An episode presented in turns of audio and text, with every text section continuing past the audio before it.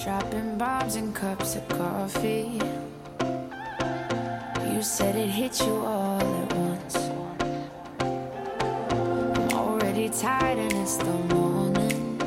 Then you clear your throat. 嗨，各位同学，大家好，我是瑶瑶老师，欢迎来到今天这一期的英语口语每日养成。今天的话呢，这个句子比较简单，我们先来看一下。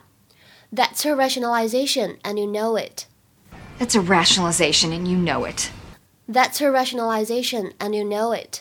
这句台词呢，来自于《Desperate Housewives》Season One Episode Nine，《绝望的主妇》第一季第九集。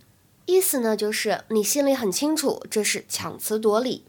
That's a rationalization, and you know it. 在整句话的朗读过程当中呢，开头 That's a 可以连读处理。That's a, that's a. Sleeping with him, aren't you? Okay. Yes, but you have to promise not to tell anybody. Gabrielle, he's in high school, and he, it's illegal, and you're married. If Carlos found out, this would kill him. It's just sex. It's totally harmless. How can you call something like this harmless? After everything you know about what I went through with Karl? This isn't about you. Yes, it is. It's about me and about every other person who was screwed over by somebody they loved. When Karl ran off with Brandi, you saw what a basket case I was. I was crying. I, I was tearing up his clothes. I couldn't get out of bed all day. You were right there. How could you do the same thing? Okay, how can you compare me to Karl? That's not fair. You have no idea what my life is like. Well, why don't you enlighten me? You're beautiful. You have more money than you can spend, and you have a husband who adores you. no, he doesn't adore me. He adores having me. That's a rationalization, and you know it. 今天这期节目当中呢，我们来重点学习一下这个词 rationalization。很多同学呢会觉得这个单词拼写怎么这么长，肯定很难记，也很难读。其实不用担心，我们先从最简单的词根开始。ration 这个单词呢，它表示的是本着公平的原则去定量分配，可以当做动词或者名词来使用。那么如果把它后面加上了 al，就变成了形容词 rational。rational 表示合理的或者理性的。大家呢可能平时见过它的反义词，在前面加上否定前缀 ir，就会变成 irrational。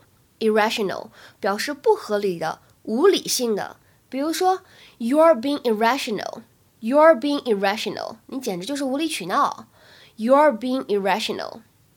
在这个 rational 的后面呢，加上字母组合 i z e，就把这样一个形容词变成了动词，表示使什么什么合理化，rationalize，rationalize。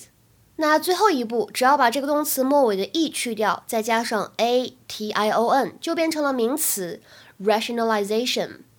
rationalization 表示为什么什么找到合理的解释。我们来看看它的英文释义。to try to find reasons to explain your behavior, decisions, etc. 或者呢，an attempt to rationalize behavior that does not seem reasonable or appropriate. 我们来看一下这个例句。She rationalized the expense by saying that the costly carpet she had bought would last longer than a cheaper one. She rationalized the expense by saying that the costly carpet she had bought would last longer than a cheaper one.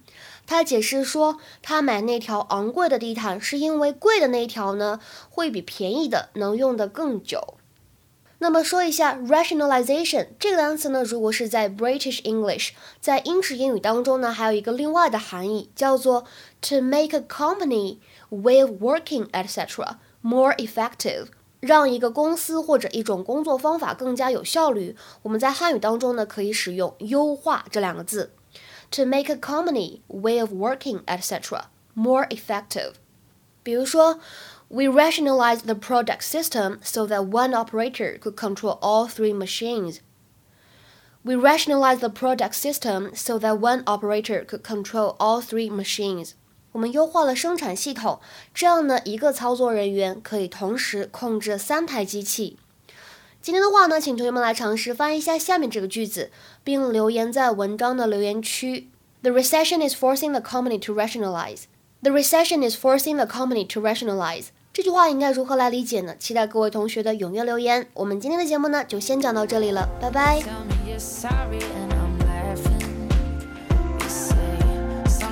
These things just don't work out. Cause you're only human, this shit